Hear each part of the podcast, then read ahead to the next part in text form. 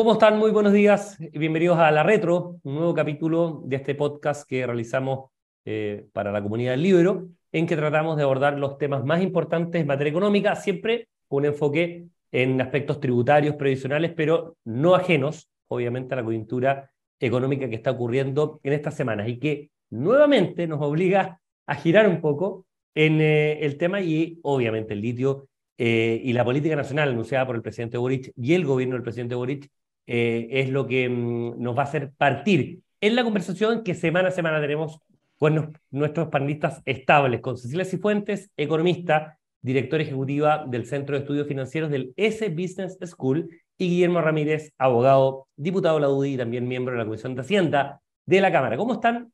¿Cómo les ha ido? ¿Cómo va la semana? Bien, además que se viene fin de semana largo, así que bien. Eso siempre, eso siempre es bueno, eso siempre es muy bueno, así que estamos con muchas expectativas. Hola, hay, un, hay, un, horizonte hay un horizonte esperanzador. Y respecto de eso, lo digo en términos irónicos, vamos al litio. Y es que si efectivamente el litio hay un horizonte esperanzador, algunos dicen que sí, algunos dicen que no. Para algunas empresas, ¿no es cierto?, eh, eh, ha sido más una recepción más positiva, para otras bastante negativa. La bolsa ha castigado harto, pero también con algunas luces. El caso, por ejemplo, de Marle cayó 10%, pero ya han salido eh, recomendaciones accionarias internacionales de sobreponderar la acción. Bueno, en fin, entonces, partimos, Cecilia, como una primera capa, como un primer brochazo. ¿Qué te pareció en términos generales la estructura, la propuesta estructural que da el gobierno en materia de litio? Bueno, es que ese es el problema. No es, esto no es una propuesta estructural. Eh, mira, yo busqué en, en, Google Estrategia Nacional del Litio. Entonces, efectivamente, uno entra a una página web que hizo el gobierno, que en términos de diseño reconozco que está bonita, pero en términos de contenido no tiene nada.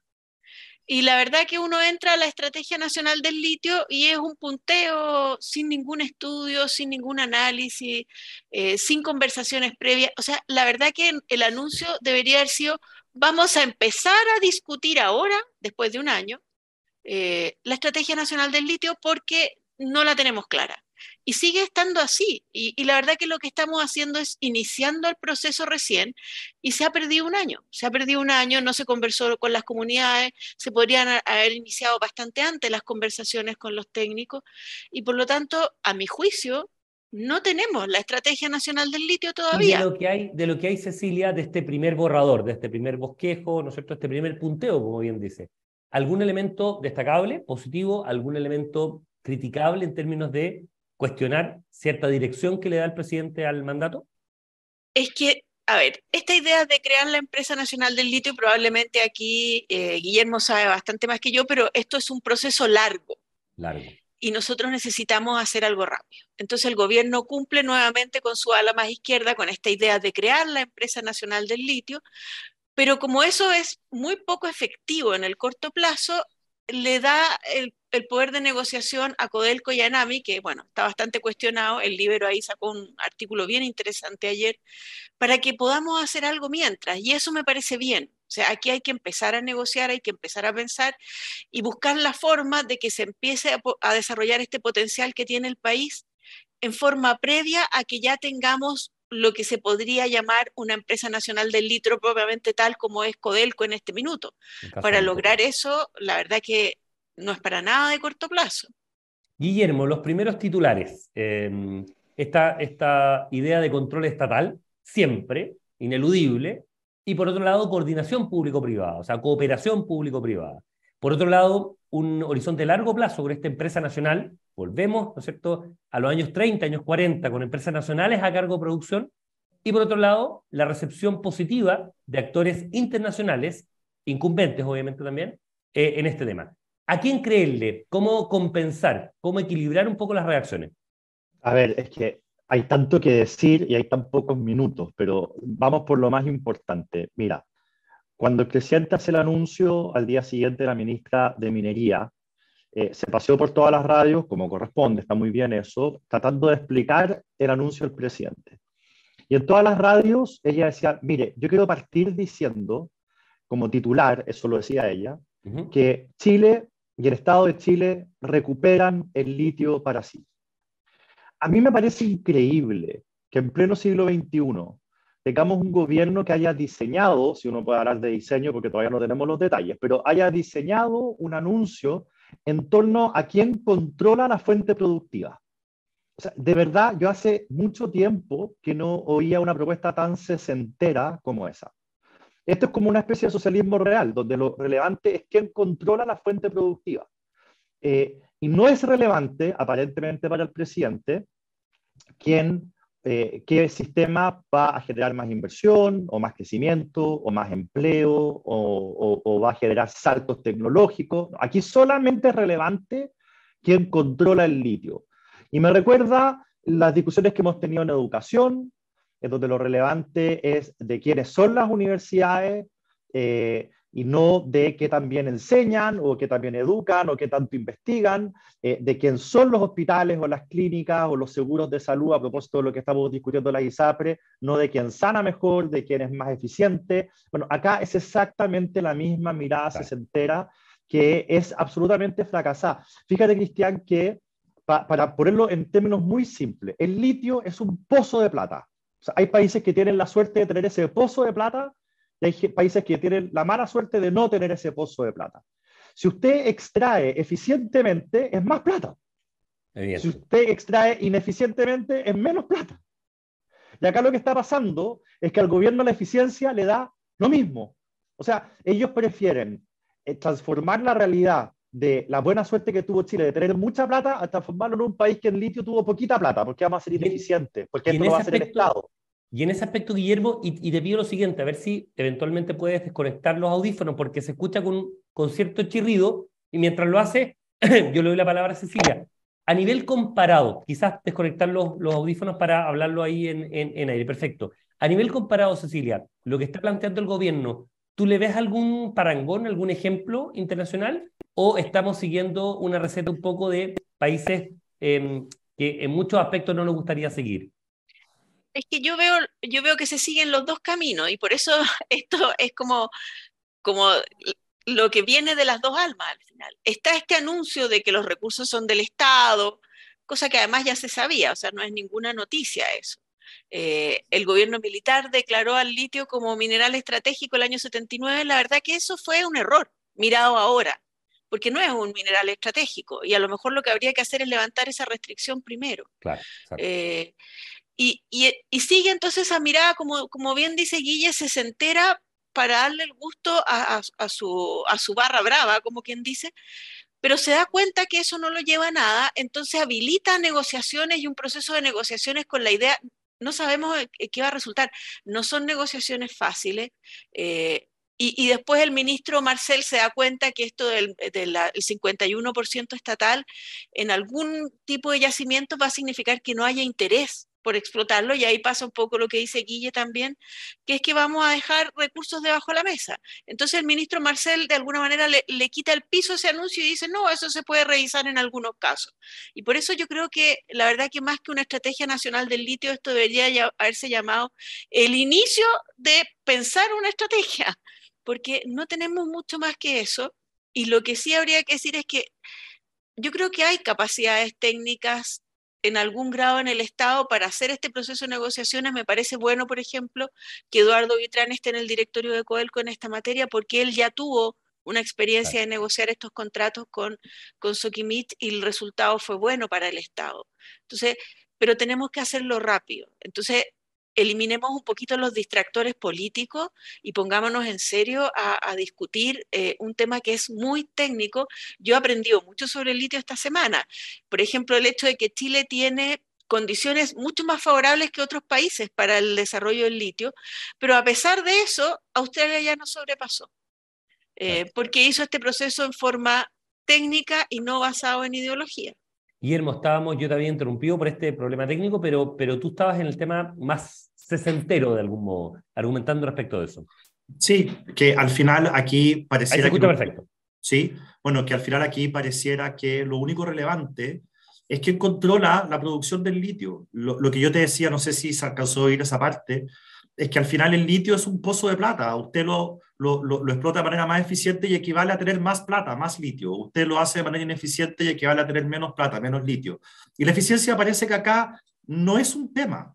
Acá el tema es simplemente que sea estatal. Uno se pregunta, bueno, ¿y cómo va a ser estatal? Porque, por ejemplo, una empresa como Sokimich tiene una filial que extrae el litio, tiene luego una refinería, tiene luego una empresa que tiene contratos de exclusividad para la venta del litio en el extranjero. El presidente Boric anuncia que durante todo el proceso el Estado va a tener una mayoría. Entonces, el Estado va a tener el 51% de la empresa que tiene los contratos de venta de litio en el extranjero y va a tener el 51% de la refinería. Es decir, el litio se lo va a vender la filial que extrae a la filial que refina. En mira, y esa planta costó 200 millones de dólares, el gobierno va a poner 100 millones de dólares para ser dueño de la mitad de esa planta.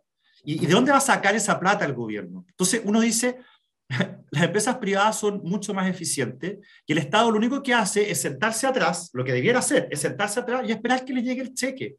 Si el año pasado, 2022, eh, el litio le reportó por impuestos 5 mil millones de dólares al Estado y el Estado no puso un peso. un dato que bien interesante, Guillermo, es que hubo un semestre, eh, y no sé si el año completo, creo que el, primer semestre, eh, en que el litio le reportó más que el cobre en materia de... y eso, eso en general la gente no lo sabe pero es un, em, un pozo de plata, es cierto que el precio estaba alto, es cierto que por eso la acción llegó de SOCOM a pasar a 100 lucas, lo que uno quiera, pero, pero es muy, muy relevante lo que dices tú. Fue casi el doble, Cristian, fue casi el doble lo que le reportó el litio que el cobre en el año. Y eso que el litio es una industria incipiente. incipiente. Imagínate si nosotros tuviéramos totalmente desarrollada la industria. Entonces lo que uno dice es, ¿por qué el gobierno no permite que los privados, que hoy día es un buen negocio, pongan el pie el acelerador, saquen todo el litio que puedan antes de que el litio ya no sirva para nada. Y que esa plata va a terminar llegando a las arcas del fisco, va a ser para los chilenos. El gobierno prefiere tener el control y recibir menos plata que dedicarse a temas sociales o a lo que quiera, dejar que los privados hagan la pega y recibir más plata. Sí, la discusión, la decisión es absolutamente absurda. Esto va a ralentizar el proceso de extracción del litio, el desarrollo de la industria lo va a hacer más ineficiente, en fin, vamos a tener los problemas que se suelen tener cuando el Estado mete las narices y no dejan que los privados hagan su pega. Por lo tanto, es un mal anuncio. Y cuando el gobierno dice que los privados lo valoran, porque Albemarle o Sokimich eh, dijeron que era una buena noticia, uno dice, Albemarle y Sokimich están en este minuto negociando con el gobierno la extensión de su contrato en el Salar de Atacama ¿Cómo se le ocurre al gobierno que, que, ellos se van a ir en contra del gobierno si en este minuto están negociando con ellos? Si hay que dos dedos de frente, si es evidente que no pueden decir otra cosa. Pero los privados hablan por sus actos más que por sus palabras. Y el acto, los hechos demuestran que en la bolsa los privados rechazaron de manera muy radical lo que ocurrió con el anuncio del presidente. Hay tres comentarios, Guillermo, que, que, me, me, tocan a mí en lo comunicacional. Uno, eh, es, aunque tú, aunque tú pensaras radicalmente lo contrario, en el caso de Además Sokimich, no podrías haber dicho algo distinto. Aunque realmente lo creyeras. O sea, vas a decir lo que dijiste, si lo crees o si no lo crees. Entonces la gente dice, bueno, pero ustedes, ¿cómo? Bueno, es que es así el tema, primero. Segundo, que es muy interesante, a nivel comunicacional, a mí me llamó mucho la atención que el énfasis del gobierno, en vez de haber estado en la asociación público-privada, con todas las notas a pie de página que uno quiera, con todos los matices que uno quiera, estuvo en dos ejes estructurantes. El primero, el control estatal en todos los eslabones de la carrera. Esto lo dijeron en todas partes, bien, bien o mal, pero ese fue el mensaje. Y el segundo, en que Chile recupera, reestatiza de algún modo el hito, recupera para ellos, eh, en una interpretación que fue, es, cierto que audaz por parte de Reuters, en materia de que se estatiza, ¿no es cierto?, esto y que después se fue aclarando, precisando un poco más respecto al tema. Pero es curioso, insisto, que en vez de haber estado el foco en el vaso medio lleno, en el sentido de la asociación público-privada, vuelva al tema con todos los matices de minoría, todo lo que uno quiera, haya estado centrada principalmente en que nosotros como Estado vamos a estar siempre controlando todos los eslabones de la cadena, como tú bien lo decías. Y un tercer comentario respecto a esto es que también es curioso eh, que haya habido gente que haya tenido una expectativa frente al gobierno de poder pensar que no iba a ser algo distinto a esto. Yo le escuché una entrevista radial al, em, al, em, a un senador del Partido Comunista a, em, el día martes, exactamente, al senador Núñez. y él estaba muy tranquilo. Dice, mira, yo la verdad que no estoy, no tengo la última palabra. Esto fue el martes, el anuncio fue el jueves de la noche. Pero estoy muy tranquilo respecto a lo que va a anunciar. Y bueno, yo decía, en ese minuto, si no tuviera acciones SQM, vende como enfermo, porque evidentemente está clarísimo que en esta disyuntiva o en esta, en esta definición que va a tomar el gobierno, se inclinó por una mirada más sesentera, como tú bien decías, Guillermo, respecto de, o, Cecilia, respecto a lo que había sido anteriormente. Cristian, y una palabra, perdona Cecilia. Eh, fíjate que yo he tenido debates en la televisión, el domingo pasado estuve en Estado Nacional y en la radio respecto a este tema, y yo he hecho una pregunta que nadie me ha sabido contestar, que es muy sencilla. Porque parte de este trato distinto que tiene el gobierno con el litio respecto a otros minerales es porque ellos dicen que esto es un mineral, un negocio, una industria estratégica. Yo, yo creo que, y no sé si, si voy a estar en lo correcto, pero se me ocurre que la pregunta de Guillermo y que es muy válida es, ¿qué tiene de estratégico?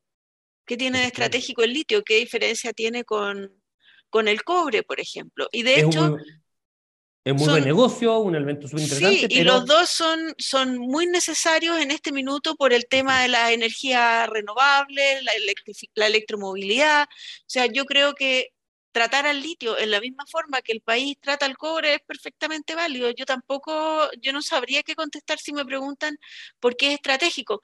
Al parecer en ese momento se pensó que podía ser estratégico por su vinculación con la energía atómica, pero pero eso no, eso no fue como se desarrollaron las cosas. Entonces, por eso yo parto diciendo, y aquí es curioso, porque esto fue algo que, eh, que estableció el gobierno militar, pero y, en general a la izquierda nada de lo que haya hecho el gobierno militar les parece bien, pero esto al parecer sí, y la verdad que no tiene mucha justificación.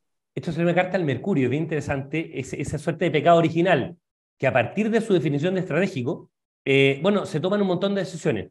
El punto es que es lo que dices tú, respecto de eh, cobre, respecto de el cadmio, respecto del estaño, por ejemplo, el caso de Bolivia, respecto de otros materiales preciosos y muy buenos negocios, ciertamente.